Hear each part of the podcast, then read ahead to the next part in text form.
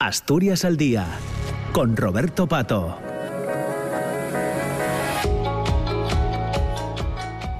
Hola, ¿qué tal? ¿Cómo está? Muy buenos días. Son las 9 de la mañana y dos minutos. Eh, comienzan estos momentos eh, Asturias al Día. Ya saben que vamos a estar juntos hasta las 10 de la mañana en una primera parte y después del boletín de noticias de las 10 eh, continuaremos hasta las 10 y media también con, otros eh, asuntos que vamos a plantear en el programa de hoy. De hecho, en esa segunda parte, a partir de las 10 y media de la mañana, vamos a hablar de Escucharte, una exposición accesible que ponen en marcha a través de un trabajo colaborativo en el que ha participado alumnado de varios ciclos formativos del Centro Integrado de Formación Profesional de imagen y sonido de Langreo, del, del CISLAN. Estarán con nosotros dos de los eh, profesores que participan en este proyecto, que son Leticia Ballina y Jesús eh, Bayón. Será, como saben, en la segunda parte de Asturias al Día, que comienza después del boletín de noticias de las 10 de la mañana. Y hasta esa hora, hasta las 10, vamos a hablar de otros asuntos que tienen que ver con la actualidad eh, en, Asturias. El Gobierno Central, por boca del secretario general de Infraestructuras, Xavier Flores, asegura aseguraba ayer en Oviedo que la fecha definitiva de apertura de la variante de Pajares y con ella la llegada de la alta velocidad ferroviaria Asturias será a lo largo del próximo mes de, noviembre. Incluso el consejero asturiano de Medio Rural y Cohesión Territorial, Alejandro Calvo, reconocía que la sociedad estaba un poco agotada por falta de credibilidad de estos anuncios y sin embargo lo cierto es que en la mesa celebrada en Oviedo se han marcado ya plazos concretos de diversos hitos, entre ellos la fecha de la puesta a la venta de los primeros billetes, en para el mes de octubre. En el encuentro eh, mantenido entre representantes de la Administración Central y de la Administración Asturiana se trasladó que, según los técnicos, al final las pruebas de seguridad, eh, la explotación comercial de la nueva línea entre Pola de Lena y la bifurcación Pajares entrará en servicio a lo largo del mes de noviembre, iniciándose ya la comercialización de esos billetes eh, en el mes de, de octubre. Tras el encuentro celebrado en Oviedo, el Gobierno reclama que se duplique la capacidad de los trenes que van a conectar Asturias por alta velocidad. El Principado aspira a recibir unos 600.000 viajeros por tren al año y que se establezca una conexión diaria entre Avilés y Madrid. Es un uh, asunto por el que vamos a preguntar hoy a distintos representantes eh, políticos. Ya saben que hoy es jueves, que los jueves tenemos tertulia política en la radio pública, en, eh, RPA, y que queremos eh, bueno, hablar también de, de, otro asunto que tiene que ver con el, con el desempleo, con eh, los datos del paro, partiendo de las cifras que conocíamos hace unos días de la encuesta de población activa que eh, parece confirmar una tendencia positiva del mercado laboral asturiano, eh, avanzada, dice el gobierno de Asturias, por otros indicadores como el paro registrado y las afiliaciones a la seguridad social que constatan un descenso del desempleo y el incremento de la ocupación. Los datos de la EPA, ya saben, los publica el Instituto Nacional de Estadística y en, en los últimos publicados hace unos días, insisto, estiman que el desempleo bajó en 6.700 eh, personas en el primer trimestre de este año hasta reducirse a 57.400 eh, desempleados y desempleadas. También eh, se calcula que la ocupación se incrementó en 500 personas hasta sumar 381.900 trabajadores se eh, revela un comportamiento en esta encuesta del mercado laboral, según el gobierno, insisto, más favorable en Asturias que en el contexto nacional, donde cuantifica un aumento del desempleo del 3,43%. y al hilo de esto, también conocíamos hace unos días que Asturias va a recibir 88 millones de euros para reforzar las políticas activas de empleo y los programas de lucha contra el paro. Se trata de la cuantía más alta asignada eh, al Principado por parte del Gobierno de España a través de la Conferencia Sectorial de Empleo y Formación. Estos fondos superan en 6,4 eh, millones la partida del año pasado. Sobre estos asuntos vamos a recabar hoy distintas opiniones, entre ellas las de Luis Ramón Fernández Huerga, ya saben que es eh, diputado en la Junta General del Principado y que forma parte de la candidatura autonómica del Partido Socialista en Asturias, con José Agustín Cuervas Mons, coordinador general del Partido Popular, pero también candidato en la lista autonómica del Partido Popular Asturiano, Manuel Iñarra, coordinador de Ciudadanos y candidato a sí eh, por Ciudadanos eh, a la presidencia del Principado, y Covadonga Tomé, que ya saben también es la eh, candidata de Podemos Asturias a la presidencia del Principado. Con ellos en cuestión de segundos. Asturias al día, con Roberto Pato.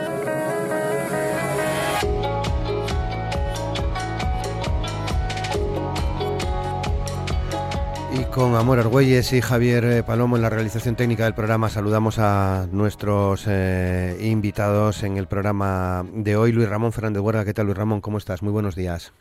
Hola, buenos días. Muchas gracias. José Agustín Cuervas Mons, ¿qué tal? ¿Cómo estás? Buenos días. Muy buenos días, muy, bien. Muchas gracias. Manuel Iñarra, ¿qué tal Manuel? ¿Cómo estás? Buenos días. Hola, Manuel, buenos días y encantado de estar con vosotros. Muchas gracias. Y Covadonga Tomé, ¿qué tal Covadonga? ¿Cómo estás? Muy buenos días. Buenos días, ¿qué tal? Encantada.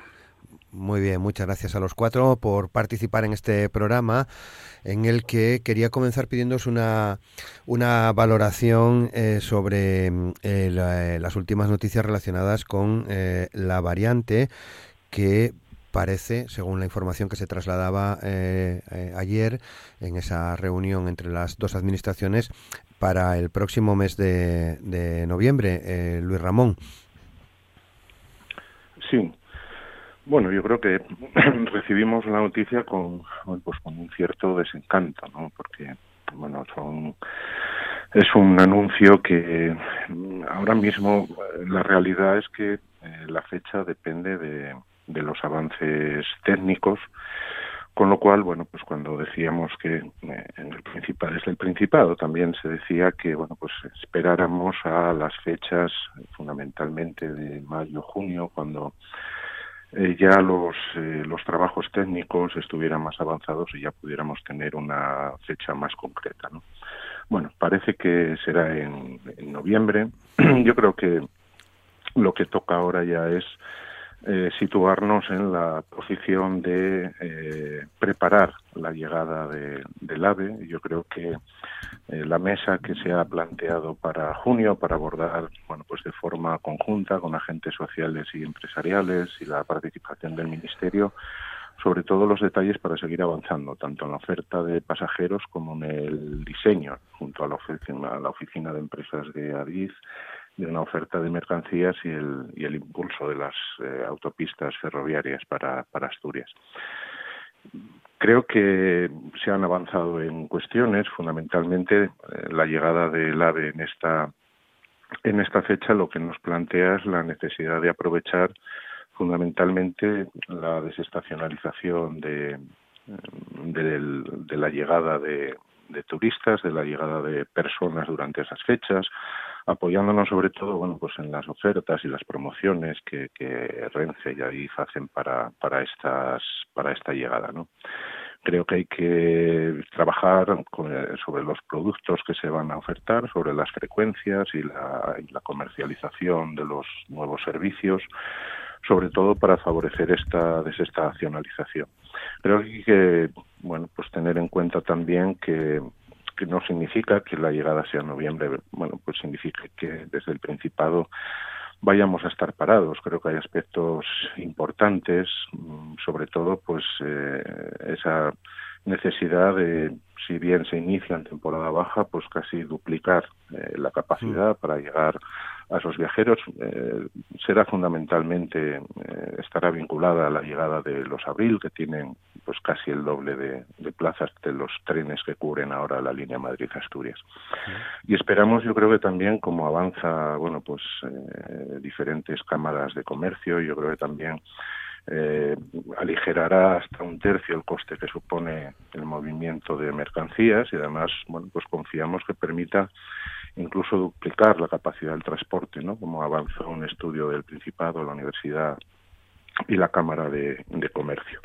Creo que sí es una fecha importante, creo que marca un antes y, y un después y lo que esperamos es bueno pues que se concrete finalmente esa fecha de noviembre que se puedan efectivamente pues empezar como se suele hacer con los nuevos trayectos del AVE la comercialización pues unas cuantas semanas antes allá por el mes de octubre y aprovechar durante este tiempo para seguir trabajando en eh, la llegada, en la promoción y sobre todo en iniciar con esa desestacionalización. Yo creo que es uno de los aspectos que desde el sector turístico y hostelero eh, se están pidiendo, se están reclamando, ya que los números eh, turísticos durante las épocas estivales o las épocas vacacionales están batiendo récords, pero creo que tenemos ahí un campo en el que seguir trabajando y en el que seguir avanzando. José Agustín, ¿qué opinión tenéis vosotros? Bueno, muy buenos días. Yo, vamos a solo, solo puedo decir una, una cosa, ¿no? Que, los estudianos, eh, por mucho que se piense el gobierno de Barbón, el señor Sánchez, no son tontos. Es decir, oye, a, mí me hace gracia oír hablar de que todo esto depende de cuestiones técnicas. Yo no sé cuántas fechas nos han anunciado ya. Pero desde luego lo que es una burla es que cada vez que se habla de una fecha de la variante, siempre eh, el gobierno cuando habla coincide con alguna campaña electoral o con alguna fecha electoral. Siempre. Esto lo manifestó nuestro candidato Diego Canga en el mes de enero, que el gobierno inauguraría la variante cuando a Sánchez le venga mejor para su campaña electoral y campaña electoral que está lastrada por las malas encuestas y por su nefasta imagen pública, ¿no? Y así va a ser. Es decir, yo es que me hace gracia ir a hablar de, de, cuestiones técnicas, pero ¿qué cuestiones técnicas? Pero, pero si van tomándonos el pelo mm, años y años, y meses y meses, y que estemos hablando de preparar la llegada del AVE, hombre, con esa, con ese sosiego que ha manifestado el portavoz del Partido Socialista, hombre, que hay que ir pensando las frecuencias. Hombre, yo creo que ya nos lo anuncian tantas veces que supongo que esto tendría que estar pensado ya, ¿no? O, trabajado ya. Me, parece a mí, ¿eh? Vamos, yo creo que sería lo razonable, ¿no? Entonces, claro, lo que no puede ser es que yo, yo lo que creo es que nadie cree ya promesas de, del, del gobierno, de este gobierno, que están construidas siempre sobre un techo de falsedades, ¿no? Y siempre lanzadas con un mal disimulado interés eh, electoral, ¿no? No hay, no hay otra forma de, plantearlo y nosotros lo llevamos eh, diciendo hace tiempo. Pero sobre todo hay una reflexión más, más importante también. Yo voy a hablar ahora, y es verdad, ¿no? de, la, de que lo que puede suponer esta infraestructura para la desestacionalización del, del, turismo en Asturias, que es el problema que tenemos, ¿no? que tenemos muy buenos resultados en verano y en las temporadas altas y el resto. Ustedes fíjense si esto hubiese estado hecho a tiempo, lo que hubiese ganado esta región ya. Es decir, cuánto dinero se ha perdido por estos retrasos, cuánto, cuántas oportunidades hemos perdido ya en Asturias. ¿no? Y yo creo que, hombre, en serio, los asturianos no son tontos, ni, ni somos, ni nos dejamos engañar. Y esto es una historia de un continuo engaño, ¿no? de una continua dejadez. Y esa es la única valoración que yo puedo hacer. Eh, Manuel Iñarra, ¿qué opinión tenéis vosotros en Ciudadanos? Bueno, sobre todo nadie puede decir que, que, tiene un tinte electoralista, ¿no? Porque las coincidencias son siempre difíciles de justificar eh, cuando se repitió durante tanto tiempo eh, pues los anuncios y por otro lado el escepticismo, más allá de, de otra cosa, porque yo creo que los asturianos eh, ya les es difícil engañar, ¿no? Y eso es difícil engañar no solo cuestión de esta última fecha, ¿no? Porque las fechas eh, se mueven en función de muchos intereses o de muchas otras cuestiones eh, que muchas veces pues quien tienen que sujetar ese, ese, ese, asunto son los técnicos no parece que los técnicos al final eh, tecnológicamente es una parte importante a la hora de tomar estas decisiones pero los anuncios normalmente suelen ser políticos más que técnicos pero yo creo que los asturianos tienen tienen que tener buena memoria tienen buena memoria y en ese sentido eh, me hace gracia como el Partido Popular parece que eh, la cuestión solo es del Partido Socialista y durante este bipartidismo que nos ha venido gobernando, lógicamente, en este país durante todo este tiempo, si nos retraemos a allá desde, desde el año 2003, cuando empieza, cuando José María Aznar dice que va a entrar la variante en el 2010, eh, los anuncios, luego según entrase el gobierno de José Luis Rodríguez Zapatero, habló del 11, del 12, del 13, del 14, llega Mariano Rajoy, habla del 14, del 15, del 18, el propio ministro en ese momento, Íñigo de la Serna, anunció que iba a entrar la variante en 2021 y luego, bueno, pues Pedro Sánchez lo que hace es seguir con esas formas y con esas intenciones de anunciar repetidamente cuándo se iba a inaugurar la variante. Yo creo que por eso los asturianos son suficientemente inteligentes para saber que tanto el Partido Popular como el Partido Socialista durante todo este tiempo eh, lo que han estado un poco es jugando al tema de la fecha a ver si cuela y si cuela coló y sin, sin, buscar soluciones, porque ya no es solo cuestión solo de la variante, que es un tema vital, de vital importancia, como estamos, yo creo que en eso coincidimos todos en el tema de, futuro para Asturias. ¿no? Yo creo que en las infraestructuras ferroviarias el abandono que ha sufrido Asturias ha sido de un, calibre eh, monumental. Ya no vamos a hablar del tema del metrotren en Gijón, del soterramiento de, de Langreo, del abandono de las cercanías en Asturias, eh, del abandono de, la FEBE, de los supuestos anuncios que se hicieron del soterramiento o eliminación de barras ferroviarias en Avilés. Entonces, al final, yo creo que lo que no se puede hacer más es engañar a los, asturianos, ni por parte del Partido Socialista en este caso, ni del Partido Popular, de, con fechas de decir que va a venir, va a venir, va a venir, porque al final esto es como el cuento del Pedro y el Lobo. El, lobo está viniendo eh, y se va a comer las ovejas porque no tienen ninguna credibilidad a la hora de proponer una fecha. Dicho esto, lógicamente, nadie nos podemos negar que es una, es una de las obras eh, más importantes que tiene Asturias para el futuro. Pero por favor, dejemos de engañar de las fechas y seamos realistas y cuando estemos a punto de, anunciemos. No andemos jugando como al juego del engaño porque los asturianos lo que quieren son soluciones y están cansados un poco de que tanto el PSOE y el Partido Popular durante estos últimos 19 años hayan jugado con esa fecha. Covadonga. Pues efectivamente, ¿no? La variante de Pajares es una de las infraestructuras, y no la más importante, eh, que tenemos pendiente en Asturias y, lleva un retraso ya de más de 20 años. Eh, tiene mucho que ver con los gobiernos de, del Principado de Asturias, del PSOE, y tiene que ver también con los gobiernos eh, del PP en, la nación. Eh, es una infraestructura que está pendiente, como están pendientes muchas otras infraestructuras. Es evidente que este último ejercicio político 19-23 no aportó nada a la, al conjunto de las infraestructuras en Asturias. Fue un periodo completamente eh, baldío en este sentido. Eh, volver a anunciar eh, la inauguración de la variante de, Pajares verdaderamente suena a repetición. Digo volver porque es creo el tercer anuncio que se hace en los últimos meses. Eh, a mí no me preocupa tanto la utilización electoral porque al fin y al cabo eh, si algo me parece es que es poco inteligente en un momento como el actual tratar de hacer un uso electoral de esta cuestión que ha sido repetidamente incumplida eh, asturianos y asturianas saben ya que se anunció en la inauguración de la variante de Pajares no una, sino dos, esta sería la tercera vez y que repetidamente se incumplió con este compromiso. Luego, verdaderamente no entiendo que se pueda eh, ganar a los asturianos y a las asturianas creando nuevamente esta esta duda ¿no? sobre si en esta ocasión se va o no se va a cumplir con la inauguración.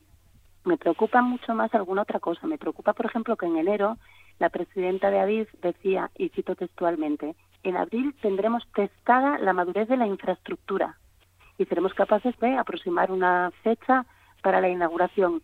Testar la madurez de la infraestructura, bueno, no deja de ser un eufemismo para hablar de la seguridad, ¿no? Yo creo que este es un tema importantísimo en el que hay que tener la certeza absoluta de que cuando se inaugure es con todas las garantías de seguridad.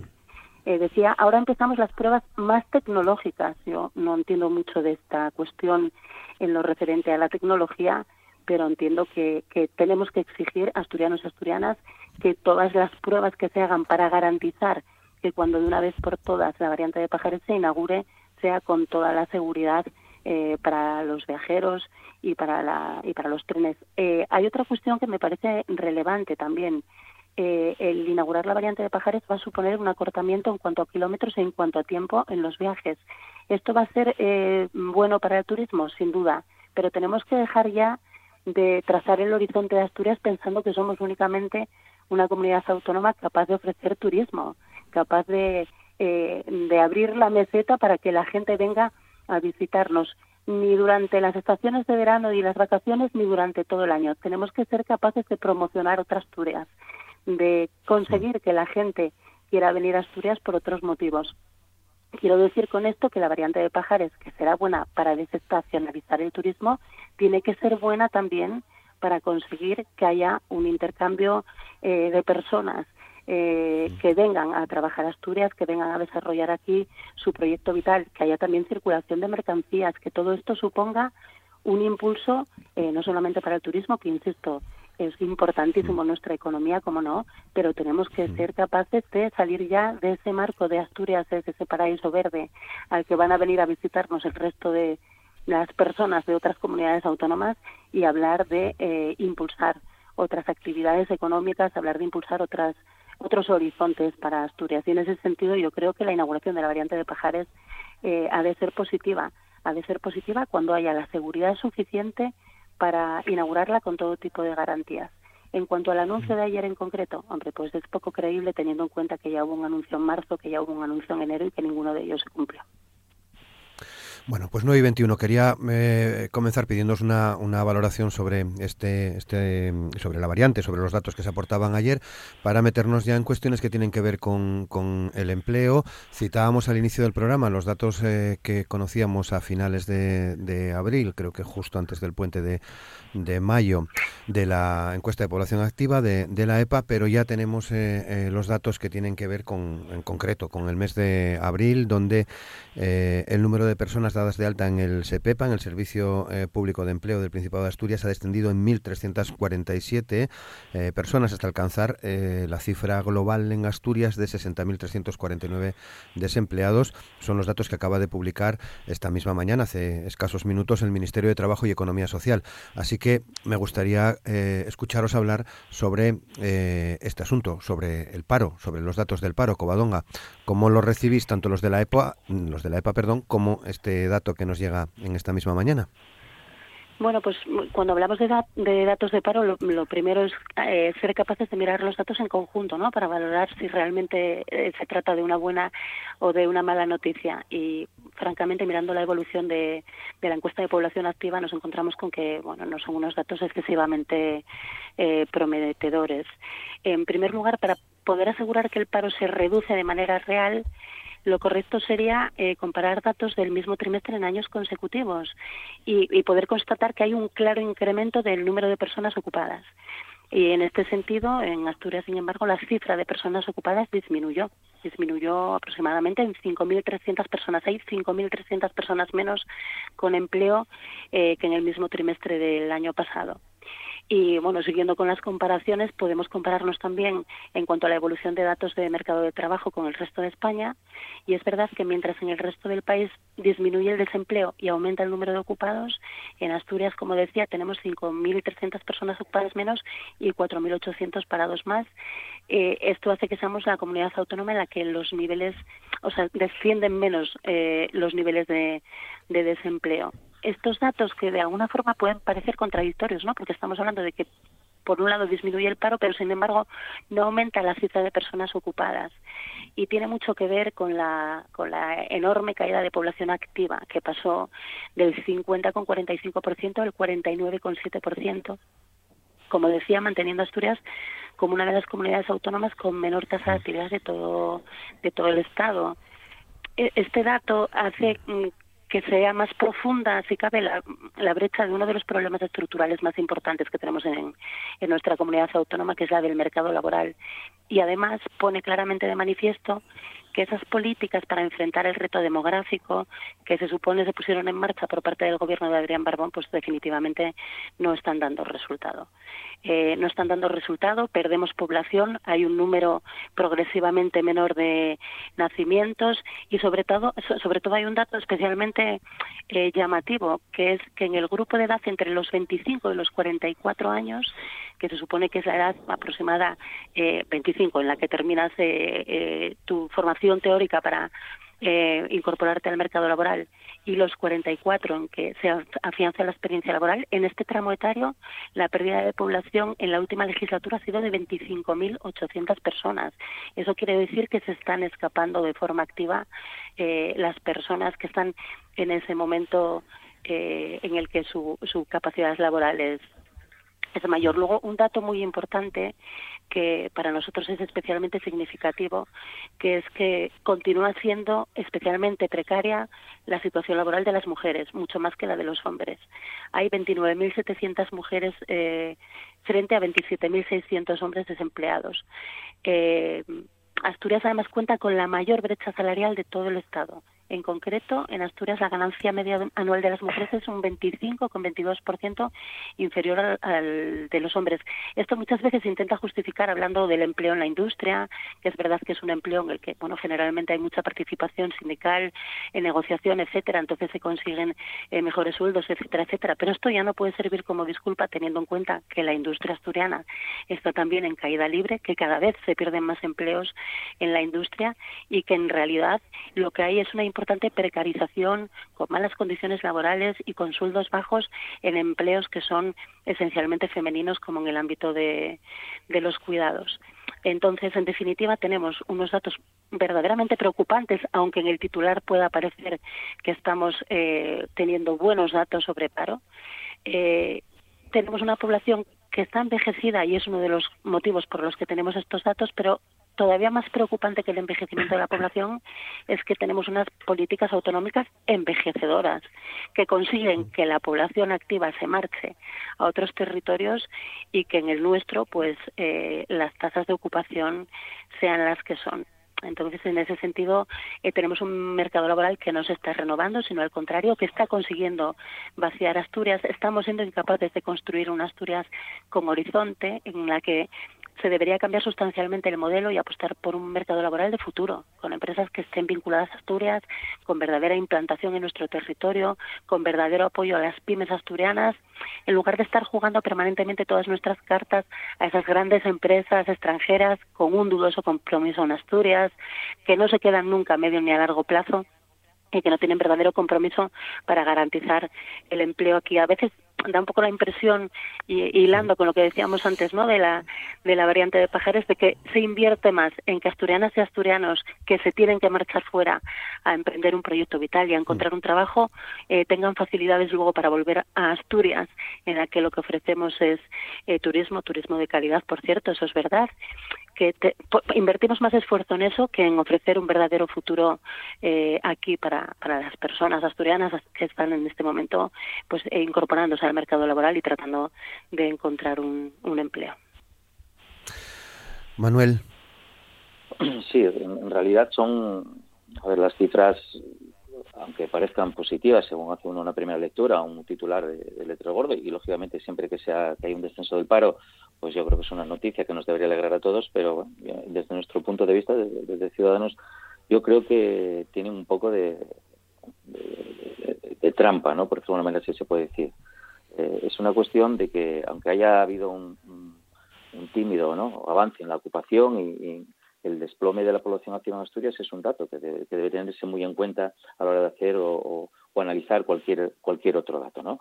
Somos la comunidad con menos tasa de actividad económica de España, eso es un hecho que, está ahí y más allá de los datos que, ha descrito ahora Covadonga, yo creo que lo que hay que poner también muchas veces es eh, cara a, la situación, a las personas que están sufriendo durante este tiempo eh, el paro, ¿no? Porque hay por poner un dato, eh, aunque puedan parecer positivos, lo, los hogares que tenían a todos sus miembros, que tienen a todos sus miembros en paro, pues son cerca de, de 26.000, 28.000 personas, ¿no? Que tienen en parados asturianos que llevan también un año más eh, buscando empleo, ¿no? Yo creo que esas caras, esas personas que, cuando le dan los datos, eh, que lo aguanta todo, lo que buscan también son soluciones reales y efectivas, ¿no? Que yo creo que desde Asturias, pues eh, no se está buscando, no, no, digo que por parte del gobierno, y pues sería poner en duda todo esto, sería pues no sería faltar a la verdad, ¿no? Pero sí es verdad que no se están poniendo las medidas adecuadas para, para frenar esta sangría, ¿no?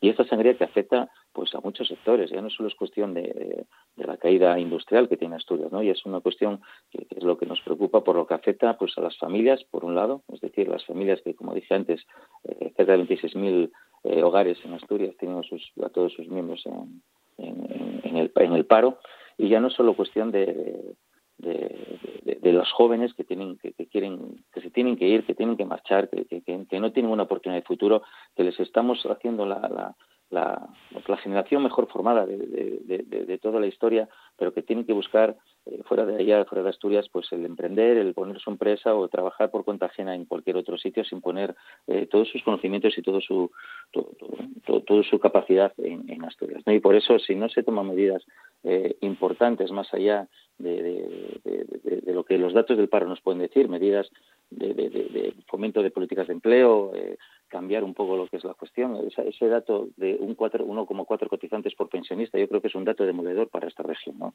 que tengamos 1,4 personas en este momento que están cotizando la seguridad social eh, con, por cada pensionista, con el desplome demográfico que estamos teniendo, con, pues pone una situación preocupante de Asturias y valorar esas políticas de empleo en una cuestión de cada cuatro años, que parece que muchas veces hablamos de planes de cuatro años cuando hay que hacer un balance en función de cómo está creciendo la pirámide demográfica eh, del envejecimiento de las medidas de empleo, porque si no la situación en esta región va a ser insostenible. José Agustín.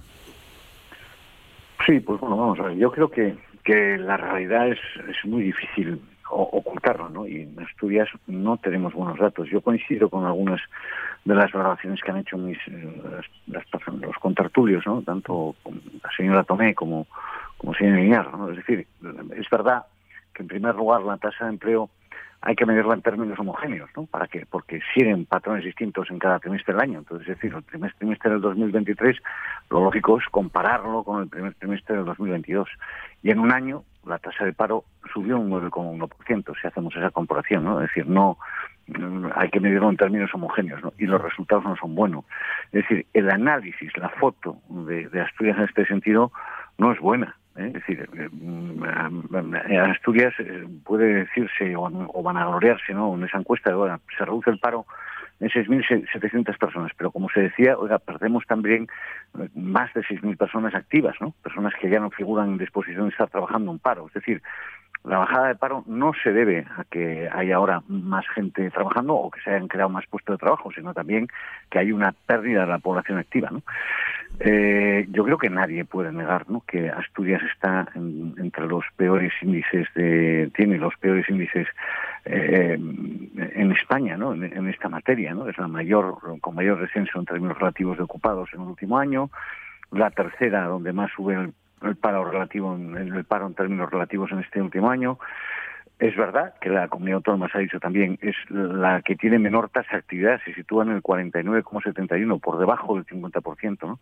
La tasa de actividad de, Asturias es la peor de España, casi nueve puntos por debajo de la media, y la tasa de empleo es la peor del país, 7,5 puntos por debajo de la media. ¿no? Lideramos, guste o no, todos los rankings eh, por la cola. Y, es verdad que, que se daba ese dato también por de como cuatro personas cotizando, bueno, pues eso es insostenible. Negar, como se ha hecho durante años, oye, pues la huida de, nuestros jóvenes, ¿no? La pérdida de población, que no la incluyen en, esas encuestas, ¿no? Es decir, pues es, una, es una realidad, pero es una realidad. Pero luego ya hay un segundo aspecto que sí quiero que sí quiero señalar, ¿no? más allá de la fotografía, que, que es la que es y, y, es muy difícil para nadie poder ocultarla, en la situación de Asturias, pero yo me hace gracia porque mm, los, yo considero que en este tiempo los buenos gobernantes o el gobierno lo que debería hacer cuenta, lo que debería hacer, dar cuenta de sus resultados, ¿no? De, o sea, yo siempre saco que, Barbón se presentó con un, con, un, con un programa de gobierno y además presentó un documento muy concreto de 400 medidas para Asturias, ¿no? Y, las primeras son, son las relativas al empleo. Los buenos gobernantes yo creo que más que dedicarse a prometer unas semanas antes de, las elecciones el que está gobernando, le corresponde dar cuenta de lo que se ha hecho. Y la verdad es que de todo aquello que venía en las primeras medidas de esas 400 que se referían al empleo, pues no se ha hecho nada. Eh, se anunciaban planes de choque para el empleo joven, para las mujeres, planes de formación específicos, plan territorial de infraestructuras para la empleabilidad territorial, eh, todos son, todo eran abordaremos, impulsaremos, potenciaremos para que el empleo sean las primeras medidas del programa electoral, o sea, muy buena voluntad, pero no hay nada. Luego está la realidad, ¿no? Que esas políticas se desarrollan en un, organismo autónomo que es el SEPEPA, ¿no? Y quizá esto ya entra en la segunda parte que se anunciaba de la tertulia de, de los de los gastos. Pero es que lo cierto es que de todas estas cuestiones que anunció Barbón, todas, todas las, las, las medidas de las 400 medidas no se ha hecho nada. E, e, eso, eso es la, la, tristeza de esta, de esta región, ¿no? Ya no son los que tengamos una fotografía mala, sino que el gobierno prometió el oro y el moro y no ha hecho nada. Y ahora es cuando toca dar cuentas de lo que hizo el gobierno en esta materia. Y no puede exhibir nada y por eso pues se dedica a volver a prometer ¿eh? o a reprometer las cosas que no ha hecho. Hmm. Luis Ramón. Sí, creo que el señor Cuervas eh, peca de poca atención o poca memoria. Es decir, eh, sí es cierto que lo que no ha hecho el gobierno de Adrián Barbón fue recortar servicios, fue recortar derechos, fue recortar las posibilidades y los derechos laborales como se hizo en la anterior crisis. Eso es cierto. Es verdad que también peca de poca memoria porque no recuerda, hablando de la variante, los años que estuvimos mareando la perdiz con un señor del que ya no se acuerdan, que se llamaba Cascos, que por ejemplo fijó el peaje del Huerna otros 50 años todavía en una decisión inexplicada o los años que estuvimos mareando entre el ancho ibérico, ancho internacional, que fueron los años del Partido Popular. Creo que, eh, bueno, es eh, lo habitual, ¿no? El Partido Popular, sobre todo en, estas fechas. Yo quiero centrarme, quiero centrarme en los. Tenemos dos datos para poder comparar. tenemos la encuesta de población activa que salió hace una semana y que comentamos en esta misma tertulia. Y tenemos los datos del paro registrado que salieron hoy a las nueve de la mañana. En cuanto a la encuesta de población activa, lo que nos dice es que el paro bajó un 6,7%, 6.700 eh, personas entre enero y marzo y que los afiliados a la Seguridad Social se incrementaron en 500 personas. Esto ocurre en un contexto en el que el desempleo creció en España y, sin embargo, en Asturias bajó, de manera que la tasa de paro que es la que fija de la misma manera para todas las comunidades, la tasa de paro en Asturias está por debajo de la media española. Asturias tuvo en, este, en esta encuesta el mayor descenso porcentual de paro entre enero y marzo en lo que se refiere al paro juvenil. Descendió del 47,5% al 26,4%. Y sí es cierto que estos datos que comparan periodos homogéneos hay que tener en cuenta bueno pues la evolución de las series y hay que bueno tomarlos siempre con eh, bueno pues con, con calma y tranquilidad. En todo caso, la entrega de la EPA lo que nos dice es, habla de la buena evolución del mercado laboral que, que apuntan otros indicadores que me referiré después. El paro registrado acumuló 24 eh, meses de descensos interanuales consecutivos. Se hablaba de descensos interanuales. Bueno, llevamos 24 meses de descenso. De hecho, es la cantidad, en cuanto se refiere al paro, la más baja en 15 años para este mes de marzo. Y en cuanto a afiliaciones a la de seguridad social ocurre lo mismo. Llevamos 24 meses de incremento interanual consecutivo. en cuanto a los datos del paro registrado, que acaban de salir ahora a las 9 de la mañana, confirman esa misma tendencia descendente, es decir, coinciden eh, los dos índices que tenemos para conocer cuál es la evolución del mercado laboral en Asturias, que es la encuesta de población activa y el paro registrado, los dos eh, coinciden y confirman esa tendencia descendente y que en abril fue un buen mes para el empleo en Asturias. En abril ha habido una bajada de 1.347 desempleados respecto a marzo. Es el mejor dato para un mes de abril desde 2008 y ya llevamos bastantes datos en cuanto a actividad, en cuanto a desempleo, que lo que nos dicen es que Asturias está recuperando no ya los datos previos a la pandemia o la crisis y la inflación, sino los datos previos a la crisis del ladrillo. Y en términos interanuales, el paro baja en 3.637 personas y son 25 meses consecutivos de descenso interanual de desempleo. Y nos dice también que el paro bajó más en mujeres que en hombres en todas las edades. Y además que bajó en todos los sectores especialmente en la industria. Y si hacemos una revisión temporal, si nos fijamos qué ocurría en julio del año 2019, cuando se inició esta legislatura, la realidad es que Asturias tiene 5.017 parados menos. Y esto además, yo creo que hay que sumarlo a algunos datos. Al dato del crecimiento del PIB, que salía ayer y que estaba también en unos buenos números, era la tercera comunidad que más aumentaba eh, respecto a marzo, en un 0,6% o mm, si nos fijamos en cuál es la evolución de la industria con el PIB del año 2021 por muy por encima de la media nacional y por encima de lo que incluso la Unión Europea marca como recomendación que es por encima del 20%. Pero también hay cuestiones que, bueno, que por mucho que se repitan, yo prefiero ir a los datos.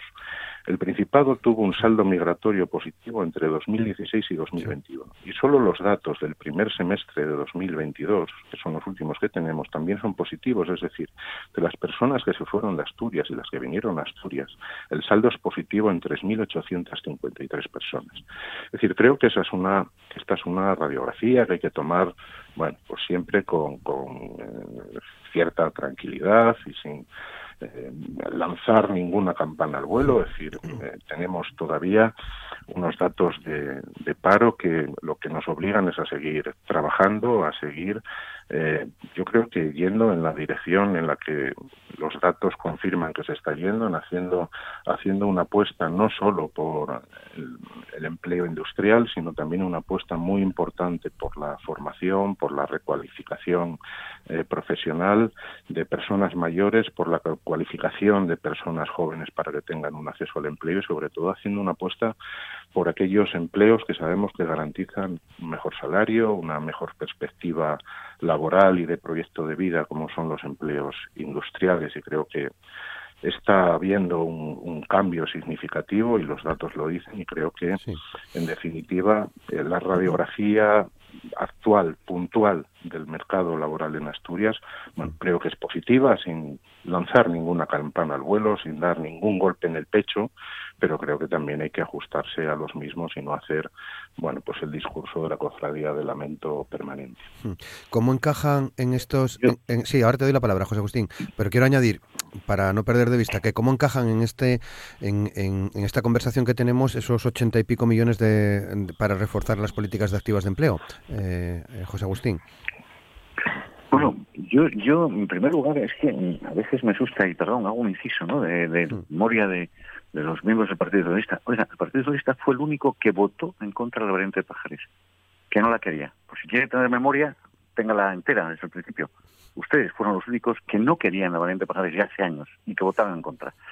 Hecho este paréntesis, mire, ¿cómo encajo los Bueno, me hace gracia porque le oigo hablar de lo mismo. Nunca me contesta el representante del Partido Socialista de lo que prometieron en el programa de 2009, ¿qué han hecho?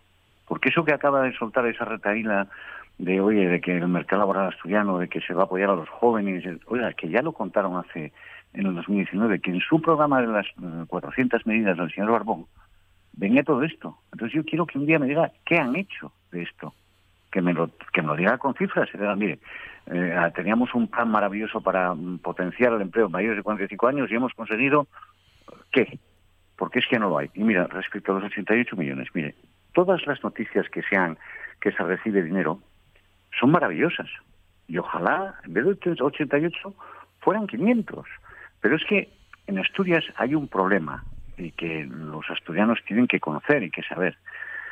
El problema no es el dinero que recibas, es cómo lo gestionas. Es que, eh, es que los políticos estamos para gestionar y los gobiernos están para gestionar. Y mire, antes lo decía, lo introducía, eh, todo lo que se ha prometido de políticas esto se hace a través del, del SEPEPA, Da igual que el SEPEPA reciba 88,2 millones de euros, porque es que no los ejecuta. Ese es el problema. Es que en 2022 tenían un programa de formación. Está sin ejecutar en un 65%. Hay 31,3 millones de euros sin ejecutar. En 2022 tenían un programa de fomento de empleo y mejora del mercado de trabajo. Sin ejecutar en un 35%. 38 millones de euros sin ejecutar. Entonces, el problema del señor, del gobierno del señor Barbón y del gobierno del Partido Socialista de Asturias es que es el que tiene la ejecución presupuestaria más baja de la historia. Entonces, da igual que les den 200 millones de euros, si no van a hacer nada más que propaganda. ese es el problema. Volverán a hacer otro plan con 400 medidas, anunciando planes de choque de empleo joven. Entonces, o sea, ¿qué resultado tuvo el plan de, choque de empleo joven en esta legislatura? o el plan de choque de empleo para las mujeres que anunciaban y que no se ha hecho nada. Es que no se ha hecho nada. Ese es el problema. Oiga, mm, se destinaba más dinero al SEPEPA en los años 2009 y 2010 que ahora. Es decir, es que, eh, y eso son datos que están ahí en los presupuestos, no se pueden negar. Es decir, es que no. Y el grado de ejecución lo facilita el gobierno, ¿eh? O sea, no se lo inventa el PP. Yo no me estoy inventando que en esas partidas eh, que le he mencionado, hay solo ejecutado un 60%. No, tengo los datos, porque desde la oposición, como comprenderá, no hay capacidad para esos datos. Nos los facilita el gobierno, el propio gobierno. ¿Eh? Y esto ha pasado en todo. Hemos tenido hace poco la tragedia de los incendios y había partidas de tal sin ejecutar. Había... Entonces, bueno, sinceramente, eh, pues, pues que nos parece fenomenal que haya 88 millones, pero es que el problema es que tenemos un gobierno incapaz de ejecutar siquiera lo que anuncia.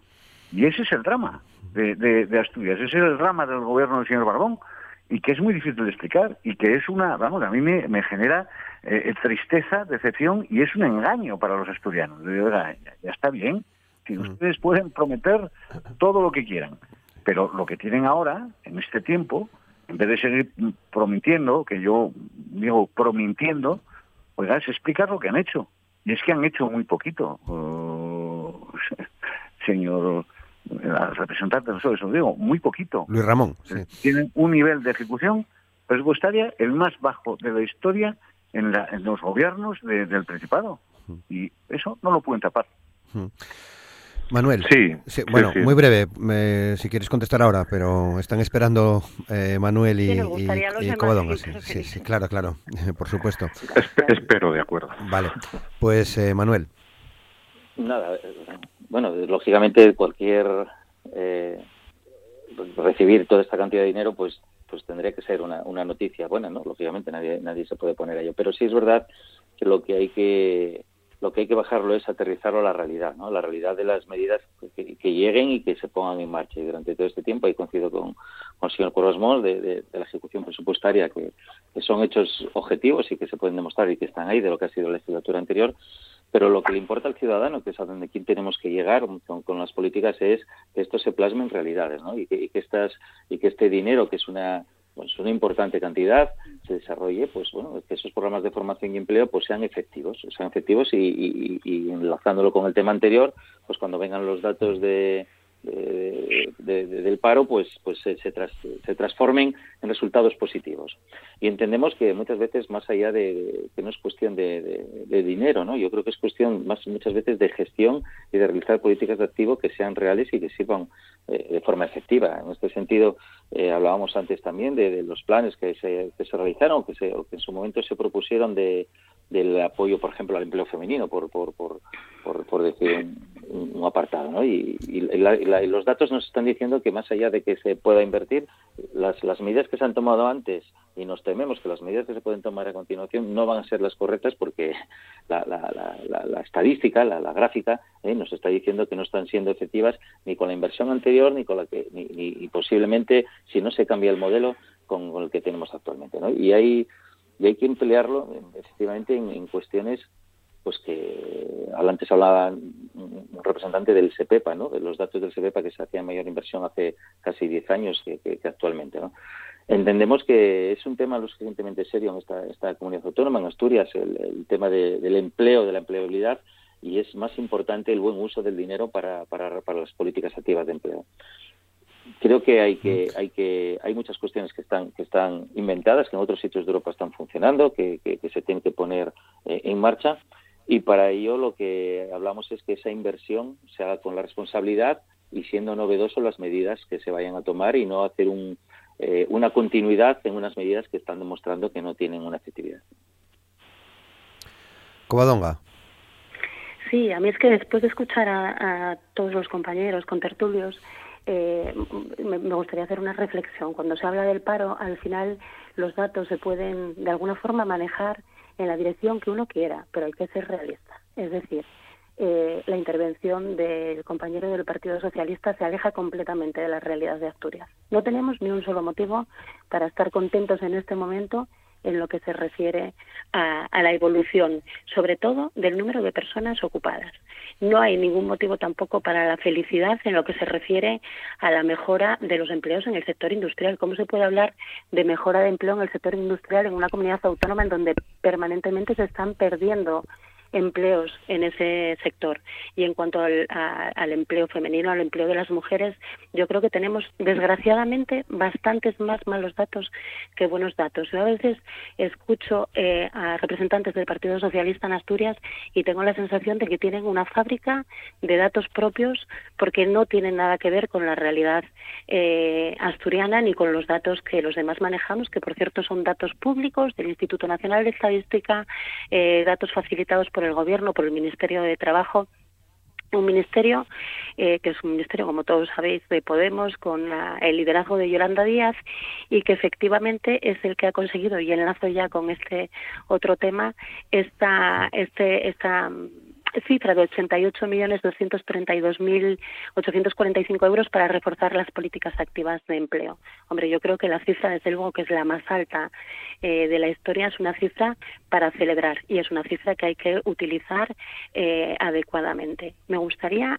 mm, mm, recordar una pincelada nada más que además eh, se aprobaron 416.706 euros para acciones ordinarias relacionadas con la prevención de riesgos laborales. Y lo señalo porque me parece una cuestión muy importante. En Asturias tenemos un número elevado de accidentes laborales de los que se habla poco y sobre los que habría que trabajar muchísimo. Y empezar a hablar además cuando hablamos de prevención de riesgos laborales, no solo de la salud física, de las caídas de los andamios o de las electrocuciones, sino muy especialmente de la salud mental.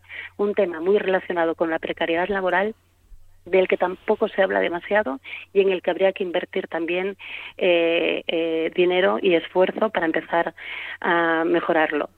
Eh, con todo esto, es verdad que se va a recibir una importante cantidad, una cantidad que además el Servicio Público de Empleo, como no, se merecía porque estaba históricamente infrafinanciado pero no basta solamente con la financiación de las políticas activas de empleo para que éstas tengan éxito, porque además es cierto que muchas veces los programas de estas políticas activas de empleo se dirigen a segmentos muy amplios de la población y esto hace que en realidad sean menos efectivas. Hay múltiples evaluaciones que demuestran que los incentivos al empleo son eficaces cuando los destinatarios son grupos pequeños, bien diseñados, en los que realmente residen los problemas más graves de, de empleabilidad. Entonces, hay mucha, mucha evidencia que apunta a que este tipo de medidas tienen que dirigirse a aquellos colectivos con problemas más graves. Ya los mencionamos varias veces a lo largo de la conversación, concretamente los jóvenes, las mujeres, los parados de larga duración o los colectivos eh, vulnerables.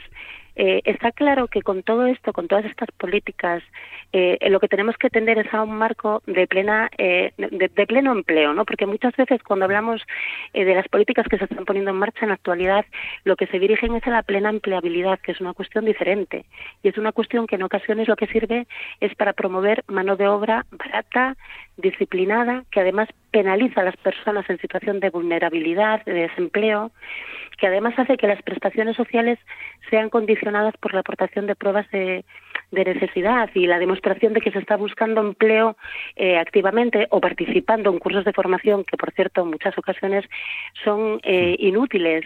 De esta manera, lo que se hace de alguna forma es culpabilizar a la persona que está en situación de desempleo y esto, desde luego, es un discurso que no puedo compartir, que no podemos compartir en absoluto. Pero es que además este marco de plena empleabilidad muchas veces lo que hace es deteriorar el, eh, los servicios públicos con privatizaciones, con externalizaciones eh, que, que, hacen que, que, bueno pues que, que se perjudique al sistema público, eh, cuestión con la que evidentemente no podemos estar tampoco en absoluto de acuerdo. Es decir, estas políticas activas de empleo hay que financiarlas, pero hay que completarlas también con una verdadera transformación del modelo productivo, eh, con creación de empleo público, con especial atención, atención en Asturias en concreto al sector de los cuidados y además con una fiscalidad más justa, más progresiva, que penalice menos al factor trabajo, al trabajador y que recaiga en mayor medida eh, sobre el capital. Resumiendo, hay tres cuestiones eh, que me parece que son especialmente importantes. El dimensionar correctamente el sector público,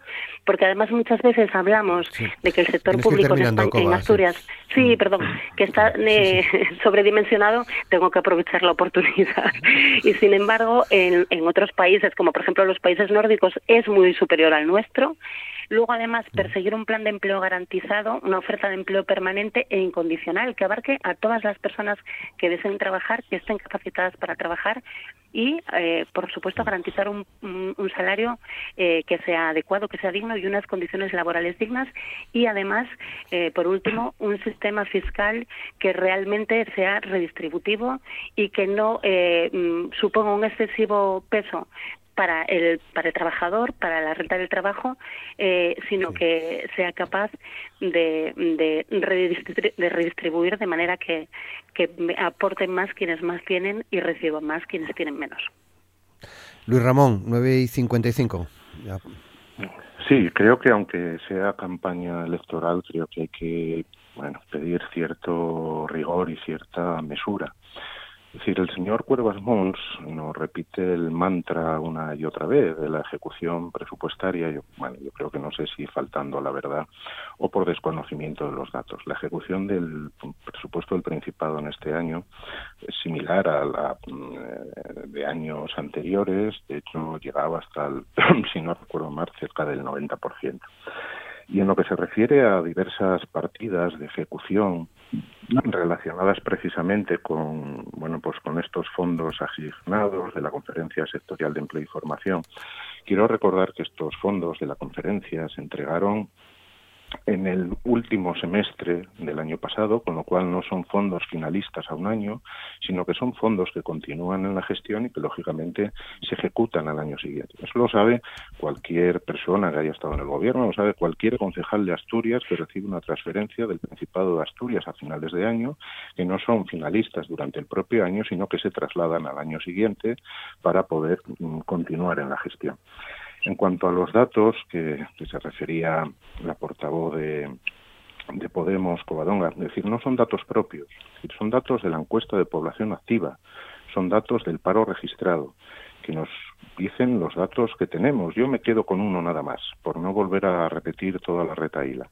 En julio de 2019 hemos pasado una pandemia, una crisis de precios, una guerra en Ucrania, la realidad es que desde mm, julio de 2019 a la fecha de hoy hay 5.017 personas menos en desempleo, mientras que las mismas cifras del Instituto Nacional de Estadística nos dice que el saldo migratorio entre 2016 y 2021 ha sido favorable para Asturias y que en el primer trimestre de 2022 hay 3.853 personas más viviendo en Asturias.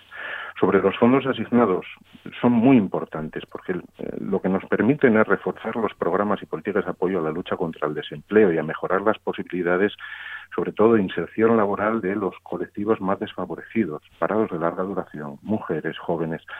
Quiero dar otra cifra. Desde el año 2020, en el año 2020 Asturias contaba con 91 millones. Hemos pasado en el año 2023 a contar con 141 millones.